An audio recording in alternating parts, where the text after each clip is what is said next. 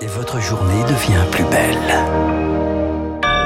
Merci d'écouter Radio Classique. Il est 9h et voici l'essentiel de l'actualité avec Rémi Pfister.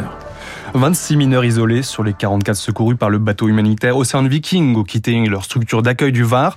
Selon le conseil départemental, ils tenteraient de rejoindre d'autres pays d'Europe, comme les Pays-Bas, la Suisse ou encore l'Allemagne. Les centaines d'autres majeurs secourus, eux, sont toujours placés dans un centre d'attente fermé près de Toulon.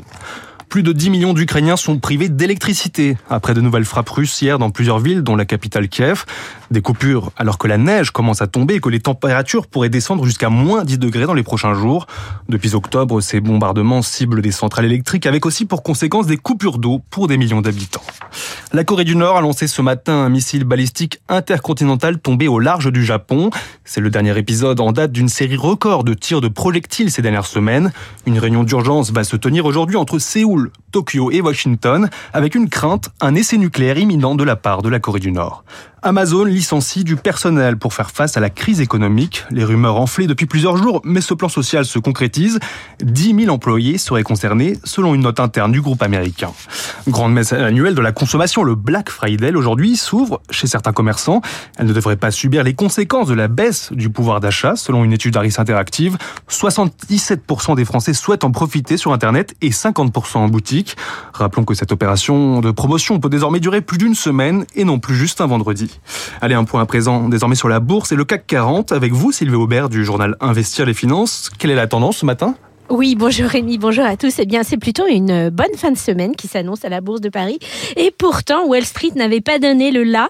Euh, les déclarations d'un membre de la Réserve fédérale euh, avaient plutôt plomber l'ambiance. Tout pour James Bullard, euh, la Fed devrait pousser les taux d'intérêt jusqu'à ce qu'ils atteignent 7%. Alors le marché tablait jusqu'ici sur beaucoup moins, sur un pic à 5% au mois de juin 2023 et ce message clairement, eh bien c'est pour dire que l'heure de la détente monétaire n'est pas venue aux États-Unis. Alors dans l'agenda du jour, il n'y a guère que les reventes de logements en Amérique qui retiendront l'attention tout à l'heure dans l'après-midi et du côté des valeurs, eh bien les investisseurs n'ont plus grand-chose à se mettre sous la dent car la période de publication touche à sa fin, mais il y a les changements de recommandations pour animer la séance et on va regarder eh bien, pas mal de sociétés qui, dont les recommandations ont été abaissées, comme par exemple Score, Unibail, Société Générale ou encore Michelin. Sylvie Aubert, Investir pour Radio Classique.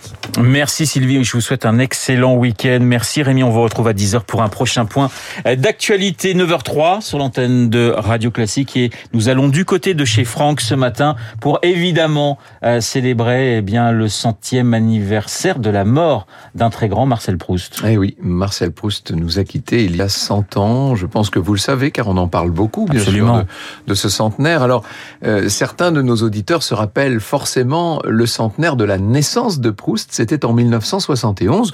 On en avait fait beaucoup déjà à l'époque, mais on ne peut pas dire que euh, l'œuvre de Marcel Proust à l'époque était, était eu déjà cet extraordinaire rayonnement qui est devenu le sien aujourd'hui. Donc on comprend pourquoi euh, on va beaucoup parler de Proust aujourd'hui. J'aurai l'occasion moi d'en parler ce soir à Cabourg.